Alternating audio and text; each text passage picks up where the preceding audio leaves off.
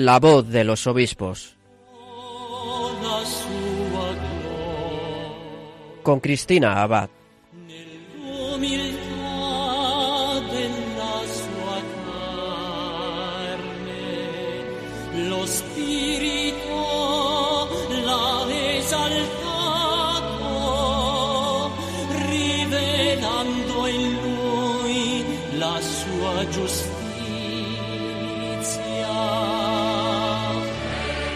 Muy buenas noches, queridos oyentes de Radio María. Un saludo de Cristina Abad y bienvenidos a este nuevo programa de La Voz de los Obispos, en el que un domingo más seguimos acercándonos a nuestros prelados, conociendo mejor sus testimonios, las realidades de sus diócesis. Bueno, les adelanto que en el programa de hoy tendremos con nosotros al obispo de Zamora, Monseñor Gregorio Martínez Sacristán. Así que tendremos la oportunidad de que nos hable de su vocación y de la diócesis que pastorea.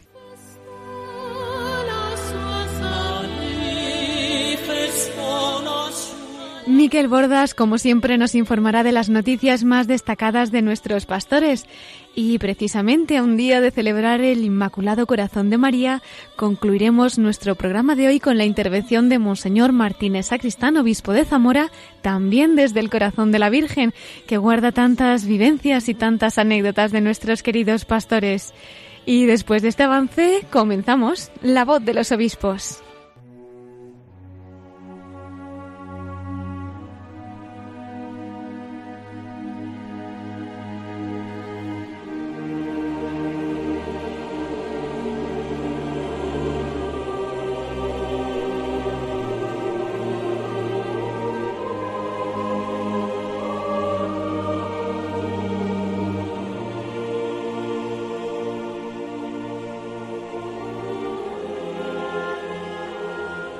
Querida familia de Radio María, como acabamos de anunciar, esta noche va a estar con nosotros el obispo de Zamora, Monseñor Gregorio Martínez Sacristán. Les comento que él nace en Villarejo de Salvanés, en la provincia de Madrid y diócesis de Alcalá de Henares. Se formó en el Seminario Mayor de Madrid y fue ordenado sacerdote el 20 de mayo de 1971. Es licenciado en Teología con especialización en Catequética por el Instituto Católico de París, donde cursó estudios de 1974 a 1976. Su ministerio sacerdotal ha estado vinculado a la diócesis de Madrid. La parroquia del pueblo madrileño de Colmenar de Oreja fue su primer destino. Estuvo como coadjutor entre 1971 y 1974. Tras un paréntesis de dos años para cursar estudios en París, regresó a España y ese mismo año, en 1976, fue nombrado coadjutor de la parroquia de Santa Eugenia, donde permaneció hasta el 78. Fue también responsable del Departamento para los Adultos de la Delegación Diocesana de Catequesis, cargo que desempeñó hasta el año 1982 mientras durante el año 1978 fue capellán del Hospital Beata María Ana de Jesús. También ha sido de 1988 a 1995 director del Instituto de Teología a Distancia, colaborador en la parroquia de San Vicente Ferrer del 83 al 2002 y miembro y relator del Tercer Sínodo Diocesano de Madrid durante el año 2005. Ha sido también delegado diocesano de catequesis, profesor de catequética en la Facultad de Teología San Dámaso, colaborador en la parroquia de San Ginés de Madrid y miembro del Consejo Presbiteral. El 15 de diciembre de 2006 fue nombrado obispo de Zamora y tomó posesión de la diócesis el 4 de febrero del 2007. En la Conferencia Episcopal Española es miembro de la Comisión Episcopal de Seminarios y Universidades y de la Comisión Episcopal de Patrimonio Cultural, cargo que ya desempeñó desde el 2011 hasta el 2013. Con anterioridad ha sido miembro de la Comisión Episcopal de Enseñanza y Catequesis. Pues le vamos a dar la bienvenida. Muchas gracias por estar con nosotros esta noche, Monseñor Gregorio Martínez Sacristán. Buenas noches, tengan todos los oyentes. Muchas gracias por acompañarnos en este programa y estaríamos encantados de escuchar, después de esta presentación que hemos hecho, cuál es el momento en el que usted le dice que sí al Señor y abraza esa vocación al sacerdocio que un día le depararía también el ministerio episcopal. Bueno, pues eh, no, no sé exactamente cuándo, porque yo todo lo que recuerdo de mi vida desde el primer momento me encuentro pensando y queriendo ser sacerdote. ¿Ah, sí? Sí, sí, sí, así de claro y así de sencillo y así de, de, de, real. ¡Qué bendición! no, no veo otra, no me veo de otra manera que no pensándome como sacerdote. Qué bonito, he pensado desde la eternidad y ya que clarito lo tenía usted, incluso desde niño, pues un testimonio para quienes nos puedan estar escuchando. Ah, sí, sí, pero de bien niño, de bien niño, de bien ni niño, eh, tuve esta, eh, no sé, yo creo que el Señor me, me, me llamó y luego, luego un, un sacerdote que estuvo en el pueblo donde yo soy, donde yo nací, verdaderamente ejemplar y verdaderamente apostólico, que coincidió con la época mía de la primera comunión y de todo eso, me, me, me estimuló mucho, o sea, me, me, me, ayudó mucho a, Siempre tenía la imagen de don José en el corazón. Sí, ese acompañamiento espiritual tan importante, ¿verdad? Hasta que me imagino llega ese momento en el que entra en el seminario. ¿Cómo fueron aquellos años? Pues nada, estuve eh, estuve 13 años en el seminario de Madrid, el, seminario menor y el mayor, y hasta que me, me ordenaron eh, en el año 71. el obispo don Ricardo Blanco, porque don Casimiro Marcillos estaba estaba muy malito en esos días. Vaya. Me imagino que aquel día, después de tantos años esperando desde tan pequeñito, sería el más feliz de su vida, quizás, ¿no? Sí, sí, sí, Yo algunas veces pienso y digo, uy, que no soy cura, que no, que no llego, que no, que me suspenden, que que no puedo llegar y así, uy, uy, eh, eh, algunas, algunas veces todavía me ocurre eso, fíjate, fíjate el, interés que yo siempre, bueno, creo que Dios nuestro Señor mostró el interés conmigo desde el principio, eh, llevándome, conduciéndome hacia el sacerdocio siempre, siempre. no, para mí no hay otra otra razón de, ser que esta. Me está viniendo a la cabeza esa famosa frase ¿no? de Santa Teresita del Niño Jesús que decía Dios no podría inspirar deseos irrealizables. Qué claro ejemplo el suyo, don Gregorio.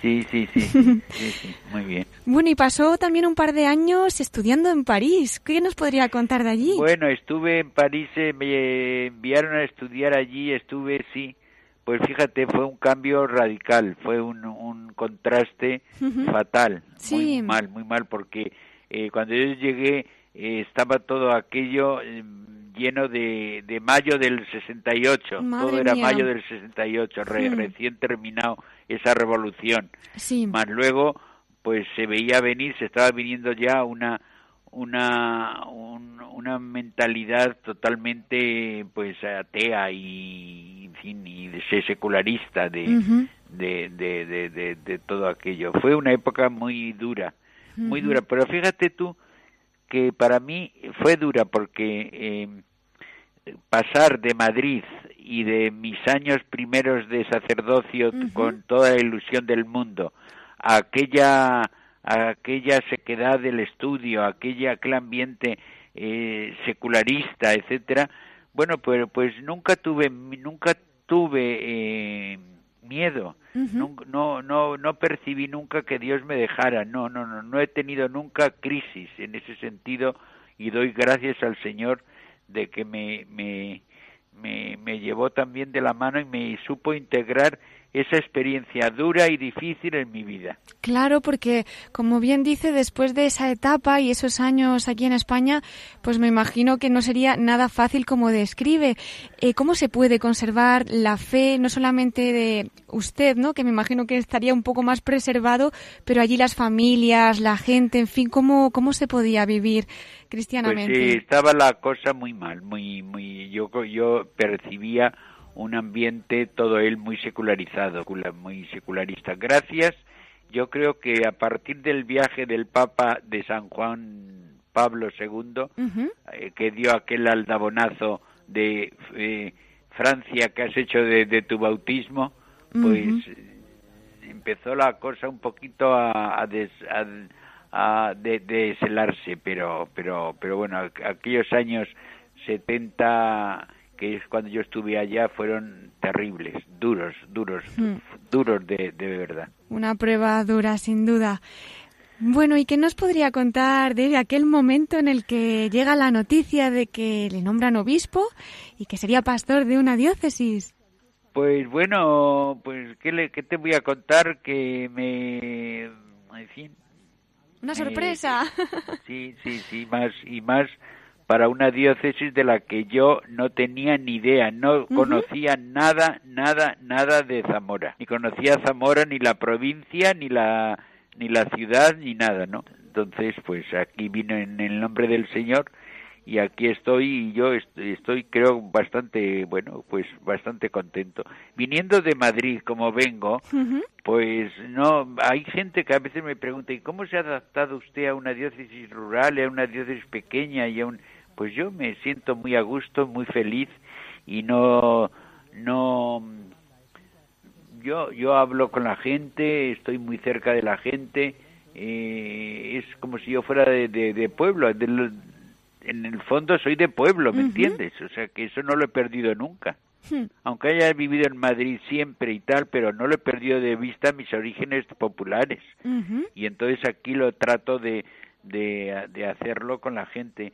Y por otro lado, pues yo veo que, en fin, con todas las cuestiones, todas las las pequeñas cosas, pero me quiere la gente, me, me, me- sí, yo lo, lo, lo percibo, lo, lo, lo percibo, me siento querido. Seguro, seguro.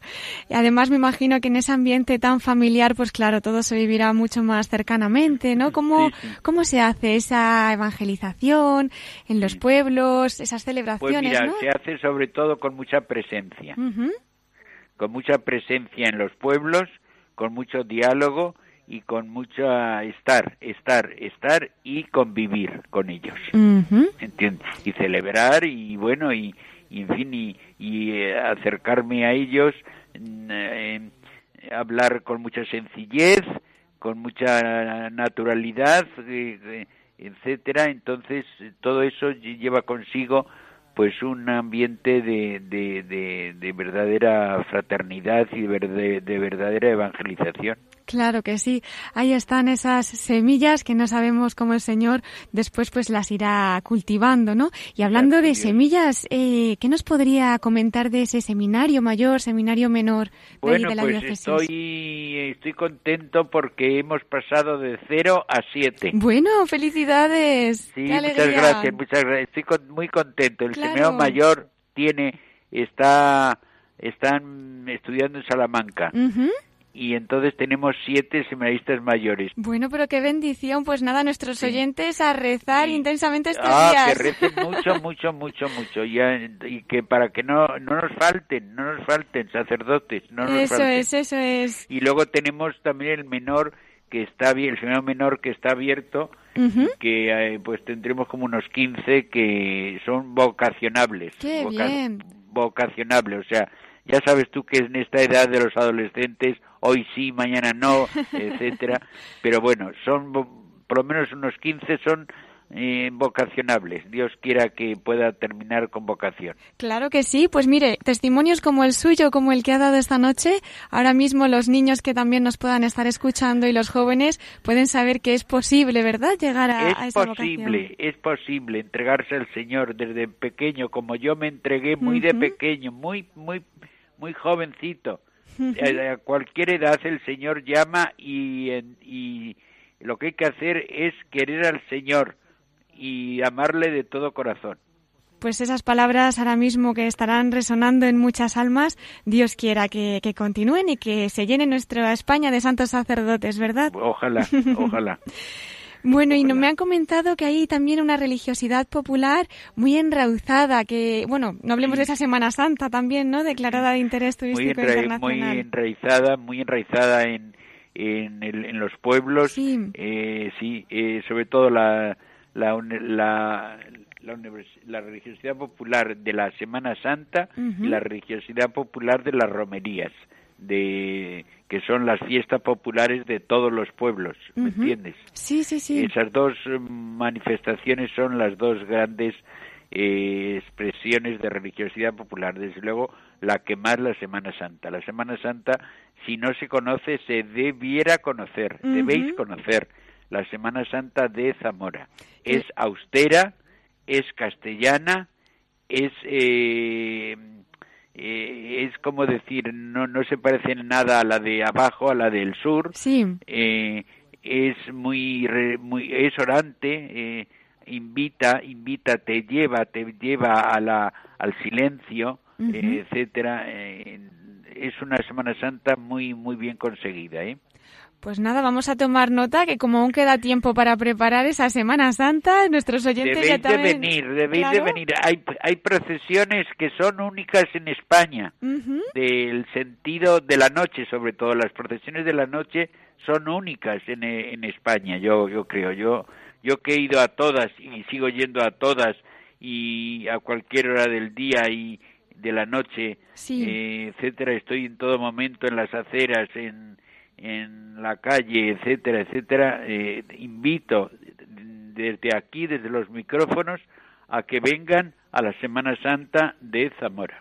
Muchas gracias, pues nos hacemos eco de esa invitación. Nos la hace su pastor desde Zamora, esa Semana Santa de interés turístico internacional. Además, Zamora que está tan estratégicamente, yo creo que desde todos los puntos podemos hacer un viajecito para allá, ¿verdad? Exacto, y ahora está muy bien comunicada, muy bien comunicada. eh, tendrán también ocasión de ver y de degustar, de, de, saborear un románico puro, único. Qué, maravilla. El mejor románico probablemente de España, de, de es, hay, hay zonas que es todo una, una detrás de otra, iglesia románica, iglesia románica en la ciudad, ¿eh? uh -huh. me refiero.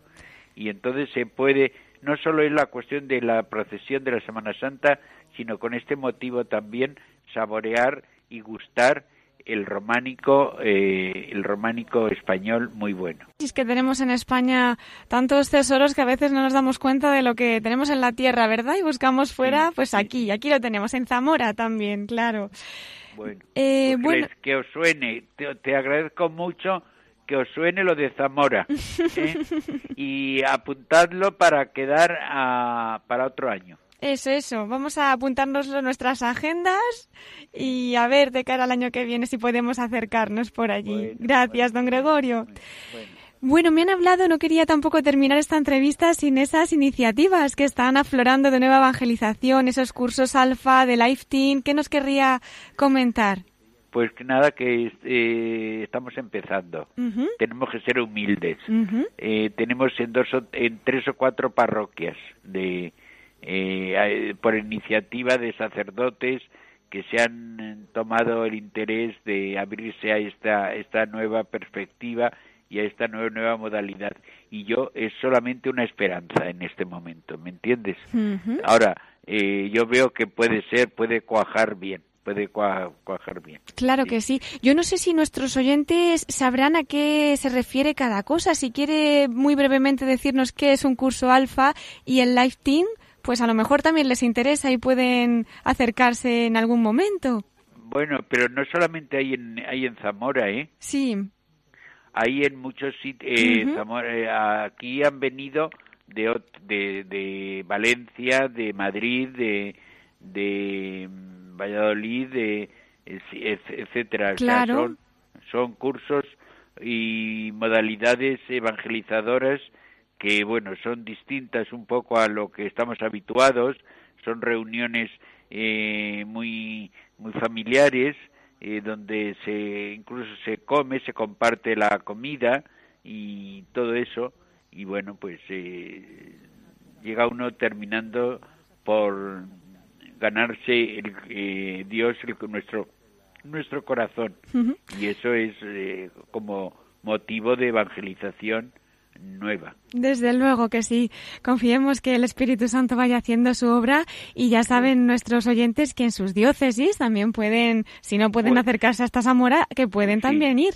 En Zamora lo pueden ver muy sencillamente, muy sencillamente vivido y expresado. eh, eh, y, y lo que se hace en Zamora se puede hacer en cualquier lugar, parroquia o diócesis de, del mundo. Qué bendición, don Gregorio. Bueno, no quiero yo extenderme demasiado, que sé que lleva la agenda muy intensa. Le quería pedir, eso sí, si en un ratito podríamos volver a conectar con usted para que nos acompañe en esa sección especial del corazón de la Virgen y comparta alguna vivencia especial. Ah, sí, sí, ay, pues me hace mucha ilusión compartir una vivencia que tengo desde pequeñito. Dios se lo pague. Pues en breve entonces, don Gregorio, le esperamos en nuestra sección de la voz de los obispos desde el corazón de María. Bueno, muy bien, muy, muchas gracias, muchas gracias.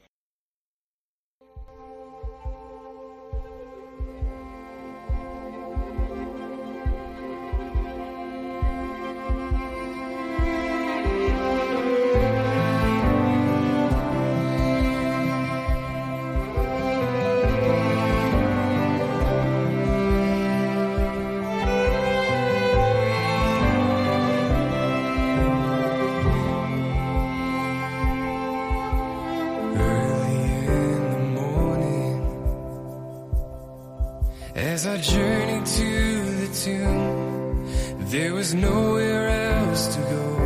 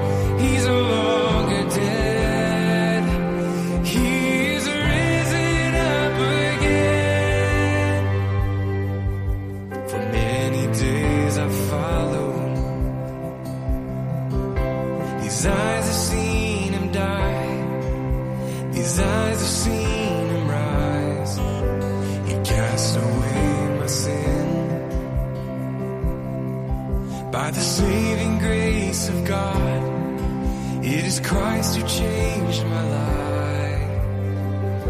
And I have seen the Lord. I have seen the. Y mientras escuchamos esta canción, I Have Seen the Lord, también nosotros seguimos contemplando al Señor, pero de la mano de nuestros obispos. Hemos entrevistado hace unos minutos al obispo de Zamora, a Monseñor Gregorio Martínez Sacristán, y lo vamos a tener, si Dios quiere, al final de nuestro programa. Así que, queridos oyentes, si no han podido escucharlos, os acaban de incorporar, ya saben que en nuestra sección dedicada especialmente al corazón de la Virgen podrán escucharlo y si no, como siempre, a través de nuestro podcast disponible en nuestra página web. Y tenemos ya con nosotros a Miquel Bordas preparado para esos episcoflases, así que les damos paso.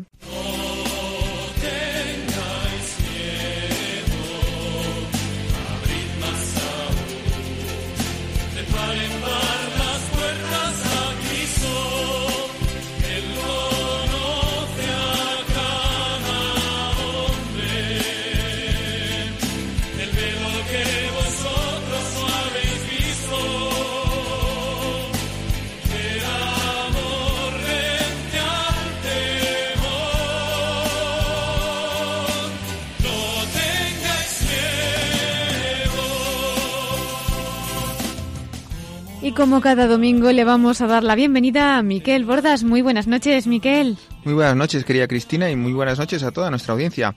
Bueno, tenemos hoy una semana importante.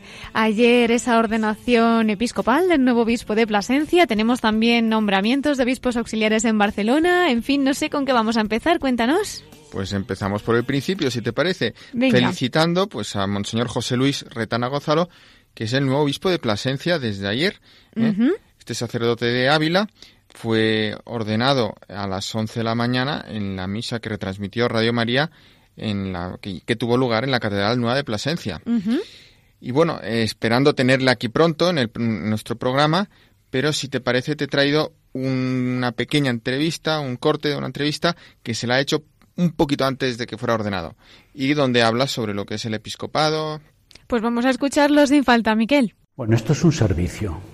Esto es un servicio que la Iglesia te pide Y entonces eh, tú tienes un, un ejemplo, ¿no? El ejemplo es Jesucristo, cabeza y pastor de la Iglesia, ¿no? Entonces, cuanto yo sea más capaz de parecerme y tener las actitudes de Cristo, lo haré mejor. ¿no? Uno no se acerca a una tarea así, eh, a menos que sea un imprudente, sin pedir ayuda de lo alto, ¿no? Yo estoy convencido de, de que el Señor, que es el, al final el que te envía, eh, no te deja solo en esta tarea, ¿no? Y entonces, pues irá bien, irá bien. Costará empezar, porque es empezar de nuevo, pero yo creo que irá perfectamente, ¿no? Pues Cristina, le pedimos a todos nuestros oyentes que encomienden mucho este ministerio episcopal que empezó ayer de Monseñor José Luis Retana, el nuevo obispo de Plasencia, que irá bien, como dice él. Claro que sí, todos a rezar y a encomendarle especialmente. Y esta semana pasada, concretamente el lunes pasado, se hizo público el nombramiento de dos obispos auxiliares para la Archidiócesis de Barcelona. Así es, se trata de los sacerdotes Sergi Gordo y Antoni Badel. Eh, Sergi Gordo es en la actualidad canciller secretario general de la Archidiócesis de Barcelona. Le ha sido asignada la sede titular de CENE y Antoni Badel Ferrer es vicario episcopal para la evangelización de la diócesis de Mallorca y le ha sido asignada la sede titular de Urci. Nuestra enhorabuena también para los dos, ¿no? Pues sí, y así Monseñor Juan José Omeya, el arzobispo de Barcelona, que este día 27, este martes 27 de junio, va a ser creado cardenal eh, por su santidad el Papa Francisco, pues va a contar con dos colaboradores estrechos, eh, muy estrechos y muy unidos a su, a su, ministerio para poder asumir esta nueva carga de trabajo también para nuestro futuro nuevo cardenal. Sí, se suma ya en tres, ¿no? Los obispos auxiliares que van a estar ahí junto a Monseñor Omeya. En efecto, ¿eh? son tres. Monseñor Sebastián Taltabur. Sí, y los futuros obispos auxiliares, Monseñor Sergi Gordo y Antoni Badei. Pues nada, nuestra enhorabuena, felicitación y sobre todo nuestra oración. Se, aunque no tengamos la fecha exacta de su ordenación, se dice que será en septiembre, uh -huh. a la vuelta del verano. Estupendo. Miquel, ¿tenemos más noticias? Bueno, primero déjame felicitar a tres obispos más que esta semana también cumplen aniversario episcopal, por decirlo así. En primer lugar, eh, a Monseñor eh, Salvador Cristau, el obispo auxiliar de Tarrasa, de la diócesis vecina a Barcelona, uh -huh. porque este lunes, día 26 de junio, se cumplen ya los siete años de su ordenación episcopal. ¿Mm? Más tarde, el día, el jueves 29, fiesta San Pedro y San Pablo, se cumplen en cambio los 21 años de la consagración episcopal de Monseñor César Augusto Franco Martínez, que es el obispo actual de Segovia. Y por último, el sábado que viene, 1 de julio, se van a cumplir los dos años de ordenación episcopal del obispo actual de Lérida, el valenciano Salvador Jiménez Valls. Pues qué semana más nutrida de felicitaciones. Le vamos a mandar un saludo muy especial para todos con esa enhorabuena. Y si te parece, sigo, pero ya no es de un nombramiento episcopal, pero sí de un movimiento episcopal, más en concreto eh, nuncial, ¿eh? porque el español Andrés Carrascosa, Monseñor Andrés Carrascosa, ha sido nombrado nuevo nuncio de Ecuador. Uh -huh. ¿eh? En la actualidad es nuncio en Panamá, por eso digo que le mueven eh, de Panamá a Ecuador. No podrá estar en, en, en, la JMJ de Panamá del año 2019, pero seguro que en Ecuador le necesitan claro y va a representar sí. ahí los, los intereses eh, y la persona del Santo Padre y toda la Santa, Santa Sede pues ante, ante este país. Uh -huh. Le encomendamos también esta nueva misión. Por supuesto. Sigo. El viernes pasado, día 23 de junio, se, el propio obispo de San Sebastián, Monseñor José Ignacio Munilla, tan, tan presente en esta casa, pues en su programa Sexto Continente, eh, nos informó de la inauguración en aquel día de la nueva página web suya personal www.enticonfio.org, uh -huh. donde él pues reúne eh, todos los escritos y el, sobre todo el material audiovisual uh -huh. eh, que va que va eh, haciendo. Y coincide pues esa, esa web con el lema de su ministerio, que sentí confío, justo con la solemnidad del Sagrado Corazón de Jesús que celebrábamos el viernes pasado. Precioso día para inaugurarlo. Más cosas. Pues mira, esta semana vamos a tener reunión de la Comisión Permanente de la Conferencia Episcopal Española en Madrid, los días 26 y 27 de junio. ¿eh? Es el primer encuentro de la comisión para en este trienio 2017-2020, tras la renovación de los cargos que tuvo lugar en la pasada asamblea plenaria, como te acuerdas, que se celebró eh, del 13 al 17 de marzo. Y bueno, los temas que se van a trabajar por los miembros, por los obispos miembros de esta comisión son los siguientes. En primer lugar, los retos de la educación hoy en día. Va a hacer la presentación el presidente de la Comisión Episcopal de Enseñanza y Catequesis, el citado antes, Monseñor César Augusto Franco, obispo de Segovia. A continuación se va a tratar el tema importantísimo del apostolado seglar en España, presente y futuro. Y esto lo va a referir el obispo auxiliar de Valencia, Monseñor Javier Salinas, que es el eh, presidente de la Comisión Episcopal de Apostolado Seglar. Y por último, el presidente de la Comisión Episcopal de Seminarios y Universidades, Monseñor Joan Enric Vivas, que es el arzobispo de la Seu va a informar al resto de los miembros de la comisión sobre el proceso de estudio de la ratio fundamentalis institutionis sacerdotalis, el don de la vocación presbiteral. Muy interesante, Miquel. Pues ya saben también nuestros oyentes que pueden rezar esta semana por estas intenciones, ¿verdad? Sí. Y bueno, pues ya que dejamos aquí las noticias, y vamos rápido porque tenemos por delante el audio con la carta dominical de Monseñor Jaume Pujol, el arzobispo de Tarragona, que nos va a hablar de la fiesta que vamos a celebrar el próximo jueves, como he dicho, de San Pedro y San Pablo, estas cabezas de nuestra iglesia.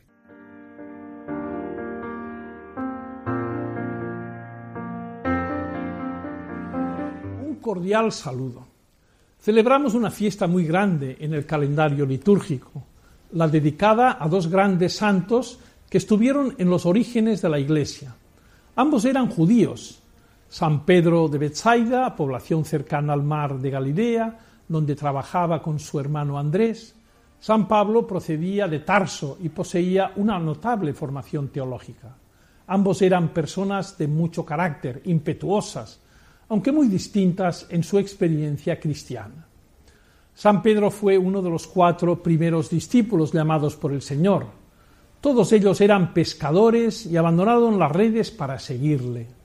Desde entonces no se separó de Jesús en sus tres años de vida pública y tras la confesión de Cesarea fue el elegido para ser la roca sobre la que Cristo fundó la Iglesia. Esta primacía sobre los demás apóstoles es la misma que heredó la institución del papado y que se prolonga a través de los siglos. Así lo reconocieron los demás seguidores de la primera hora y dan fe de ello los evangelios y los hechos de los apóstoles, que recogen también la primera predicación y milagros de San Pedro después de la ascensión del Señor. San Pablo, en cambio, no era uno de los doce y su experiencia de Cristo fue muy distinta, incluso paradójica, pues le conoció precisamente cuando perseguía a los cristianos. El suceso que marcó un antes y un después en su vida ocurrió en el camino de Damasco, cerca ya de las puertas de la ciudad nos conmueve pensar no solo en la sublime escena, sino también en el escenario. En Siria, país hoy de tanta actualidad, donde se sigue persiguiendo a los cristianos. Un antes y un después. Jesucristo se le había manifestado y ya no vivió más que para servirle. La escena de la caída del caballo incluye unas palabras del soldado que pasa de perseguidor a tocado por la gracia. ¿Qué de hacer, Señor? Ojalá fuera también esta nuestra actitud cuando percibimos que Dios nos sale al encuentro para que cambiemos de vida. Preguntémonos por la voluntad de Dios que llama a cada uno en momentos y circunstancias distintas. Pedro y Pablo acabaron prisioneros en Roma, donde encontraron martirio dando un último testimonio de su amor apasionado por Jesucristo. La fiesta de los apóstoles nos lleva a pedir especialmente por el Papa, por su misión de unidad en la Iglesia y por todos los apóstoles, algunos en su propia tierra y otros, como Pablo, en regiones lejanas, donde dejan la vida en el servicio a la verdad del Evangelio en una siembra impagable de felicidad. Adiós y hasta el próximo día.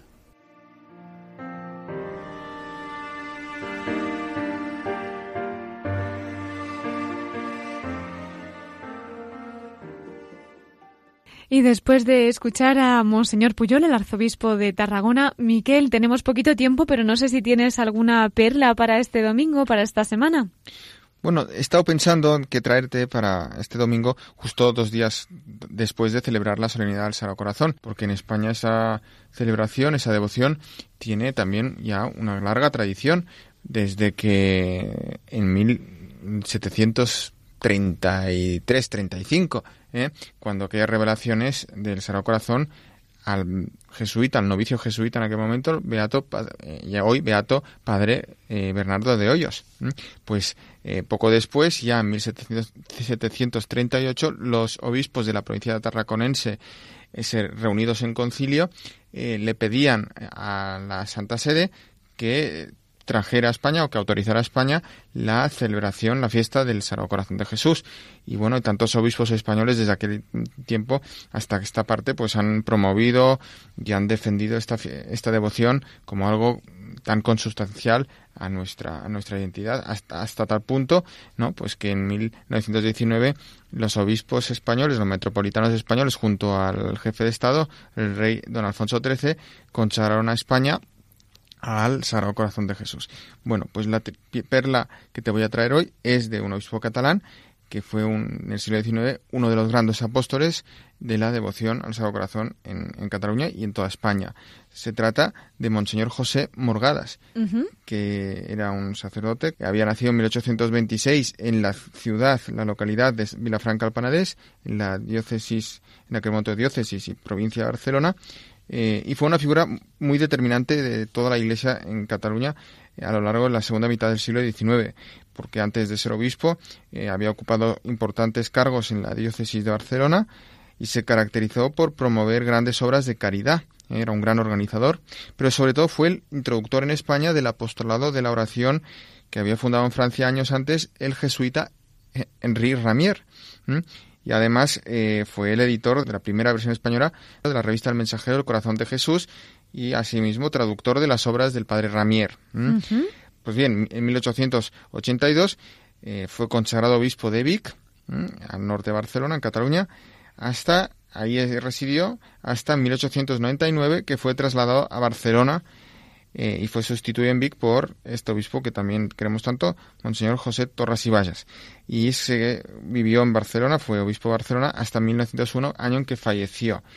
Y estando en Vic, pues también es muy conocido en esta promoción de la devoción al Sagrado Corazón, porque eh, fue también el impulsor de la construcción del santuario, del templo expiatorio, del primer templo expiatorio en España, al Sagrado Corazón en Puchagut, al norte de Manieu.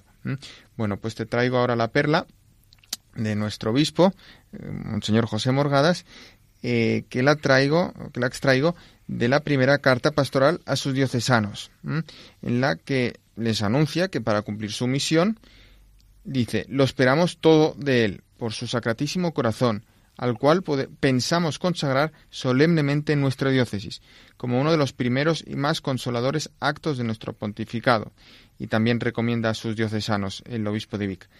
Sed sincera y verdaderamente devotos del Sacratísimo Corazón de Jesús, remedio eficacísimo concedido por Dios a, los a las especiales necesidades de nuestro tiempo. Bueno, pues como ves, el Sagrado Corazón de Jesús es el sostén de nuestros obispos y nuestros obispos pues también son grandes apóstoles de la, Sagrado Corazón de Jesús, ese corazón en llamas, apasionado por los hombres que tanto nos ama y que espera pues nuestro amor, nuestra reparación. Pues muchísimas gracias por acercarnos a través también de este obispo al corazón de Jesús, tan especial, ¿verdad?, para este mes de junio que estamos concluyendo. Y Miquel, del corazón de Jesús nos vamos al corazón de María con el obispo de Zamora, que te quedas a escucharlo. Siempre desde el corazón de María al corazón de Jesús y viceversa, Cristina.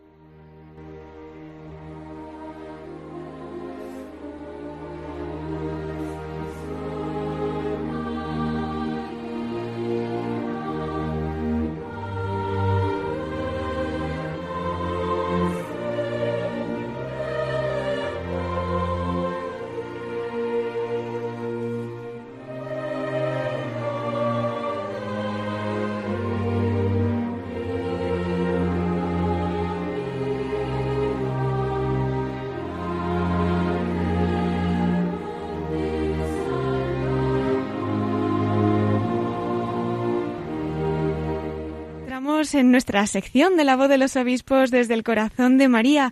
Los oyentes que nos hayan acompañado desde el comienzo de nuestro programa ya saben que hemos entrevistado al obispo de Zamora, Monseñor Gregorio Martínez Sacristán, y si alguno se acaba de incorporar, todavía está tiempo de escucharle en esta sección dedicada a la Virgen.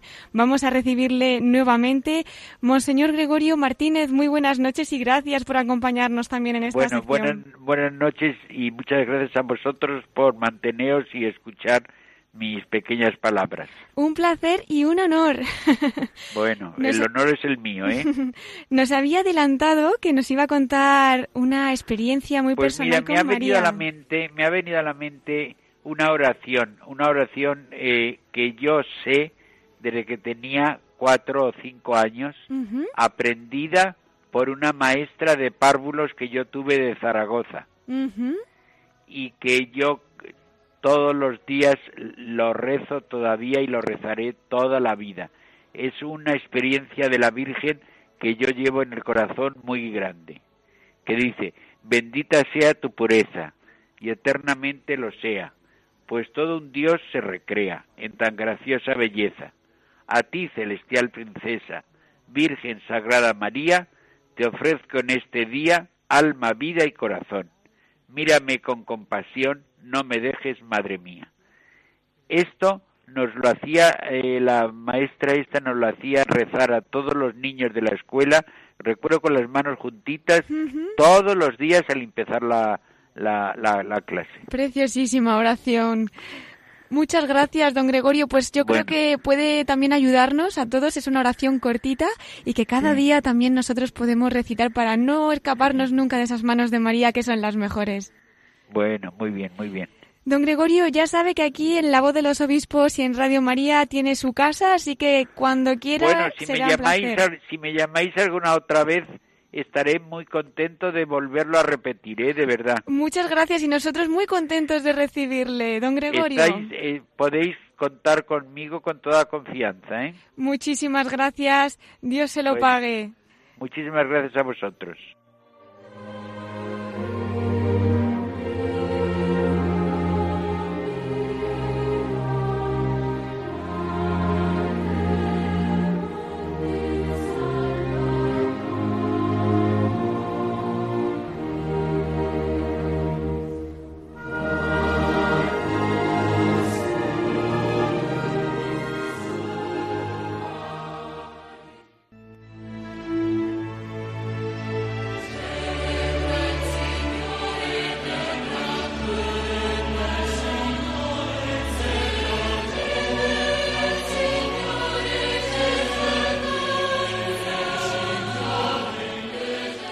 Hemos llegado al final de nuestro programa, queridos oyentes. Como siempre, el tiempo pasa volando.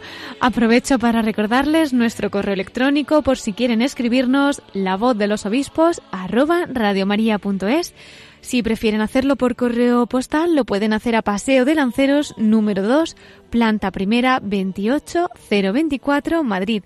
Y ya saben que nos pueden seguir también a través de Twitter de Radio María.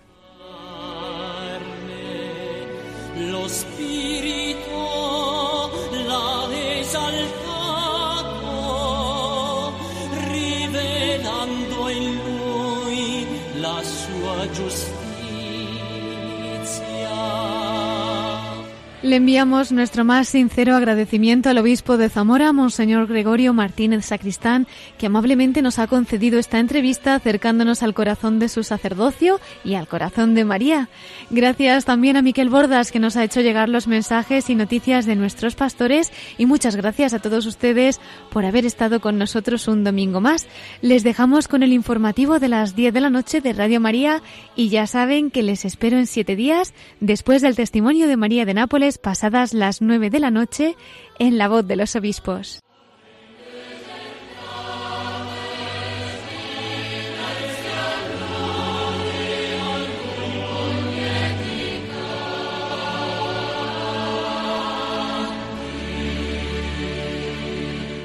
Han escuchado La Voz de los Obispos